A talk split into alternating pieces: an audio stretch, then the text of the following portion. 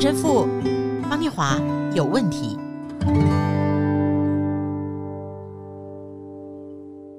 嗨，大家好，欢迎来到陈神父方念华有问题。这是圣诞节，小耶稣降临的一周了。神父好，Hello，念华好，各位听友大家好，圣诞节快乐，圣诞节到喽！这个星期我们一定要一起先合唱这首歌，好吗？神父，让我们一起合唱。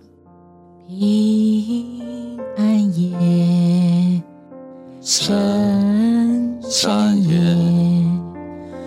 晚安中，光华射，照着圣母也照着圣婴。多么慈祥，有多少天真，尽向天赐安眠，尽享天赐安眠。神父啊。我们和所有听友分享一下哈，今年的十二月二十四日平安夜是一个星期天，所以我相信听友们你们都有时间。神父您服务的台北华山救世天主堂，欢迎大家参加的平安夜弥撒，在今年的十二月二十四号是几点钟呢？平常我们称圣诞弥撒称为子夜弥撒，就应该子夜就应该是半夜。以前十二月二十五号。圣诞节行宪纪念日放假，现在不放假了，所以现在我们的子夜弥撒都提早，在国外都是还是很晚。我们圣堂是七点半，晚上七点半，但是事实上是早了，照理讲应该更晚一点。对，我记得我儿子四年哈，在美国念大学的时候，我们圣诞节就是我们家过去，我们找过两个，呃，在我先生家附近 community 的 Catholic Church。它都是子夜，是它都是十二点，十二点。我们望完之后，那个钟声啊，当当当当当，就是新的一天。是的，子夜弥撒真的是不一样，特别有感觉。台北现在好像还有两个圣堂、三个圣堂，他们还是晚上啊子夜十二点是有弥撒的。哎，我之前的内湖天主堂啊，我属于的那个堂区，是是。我在参加的时候一直是子夜，哇！也欢迎各位。呃，听友，欢迎你们来华山天主堂。那如果不管您是基督教友或是天主教友，也欢迎在平安夜这一天走进耶稣的马槽边。是的，今天我们要读的是约翰福音十四章二十七节。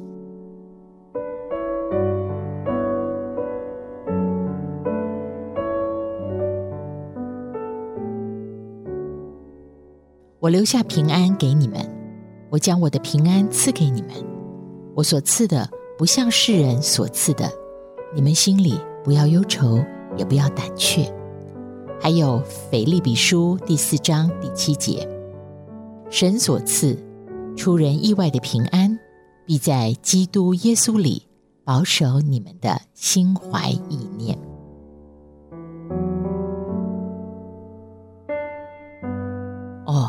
神父刚的平安夜突然合音，害我差点被你拉走了。是是是，神父，我们唱的啊，晚安钟，光华射，是，这是平安夜里最经典的一幕。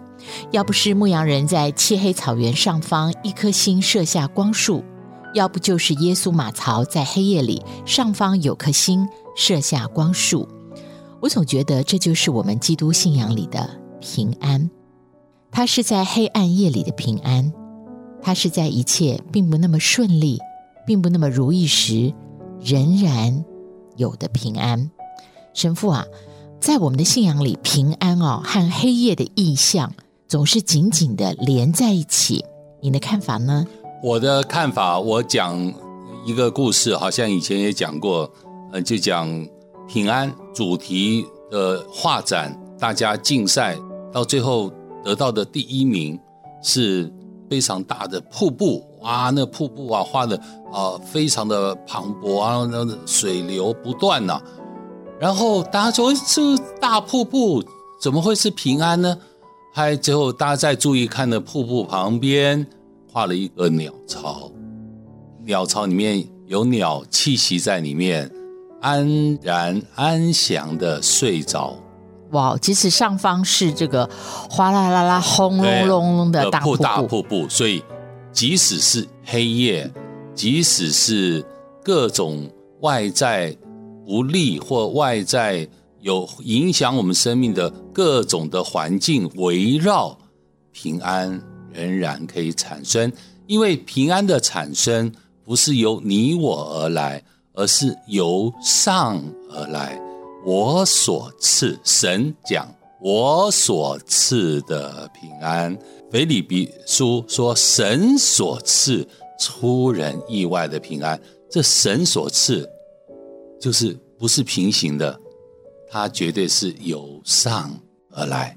哎，那这里面再念一句的话，神所赐出人意外的平安，保守我们的心怀意念，但是是。必在基督耶稣里哦，是。那我现在想到，就是我们通常能够祈求的，跟我们想象的平安，必须好像一定是外在客观条件，而且是什么事情改变了？是是，什么事情是照这样的运行？对，所以有的人会把平安把它变成顺利。顺利是什么？很多时候在我们的狭小的心思里面，顺利是按我的意愿来行。但是这里面，神所赐的平安很简单，很直接，平安就是保守我们的心怀意念。这个心怀意念是被持守的，是被保护的。是的，最重要的平安是保守心怀意念，而不是那件事是这样或那样。而且，呃，刚刚念华讲的非常好，而且菲利比书讲的是出人意外的平安。所以，这个能够保守我们的心思意念，让我们能够非常稳定呢。常常觉得平安就是一个平静、安宁和安全，它整个合在一起。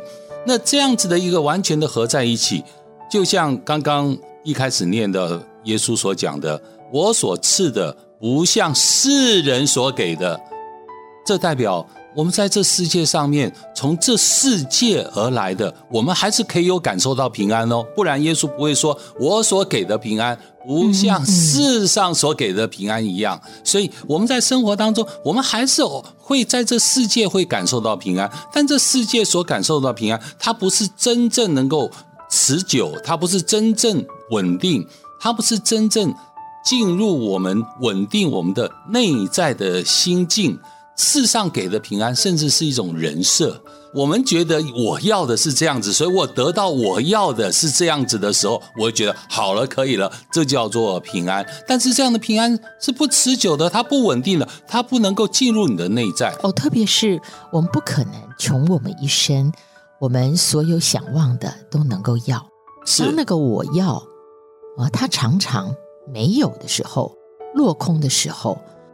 连我们最深的平安也被夺走了，这不是很可惜吗？是，这不是赔了又赔吗？所以这个内在哦，心境的平安是神要给我们的，我们人要的平安只是一种人境，人要的。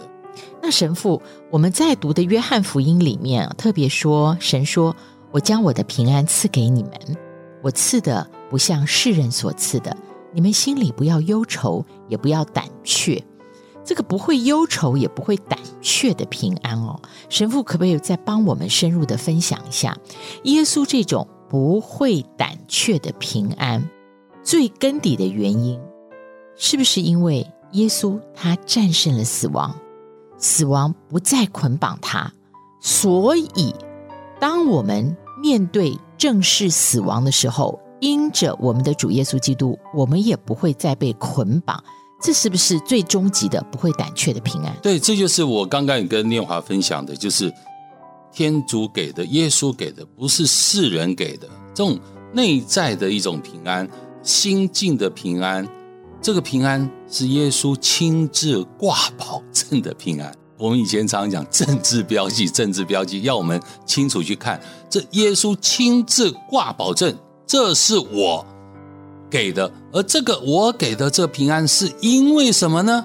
是因为它是神的，它是从上而来的，它是能够赐给我们恩典的，它是确定的，它是内在的，它是连接神跟人之间的，而且这所有的一切条件是因着耶稣为我们上了十字架，他为我们获得了救赎，是在一切救恩之内的。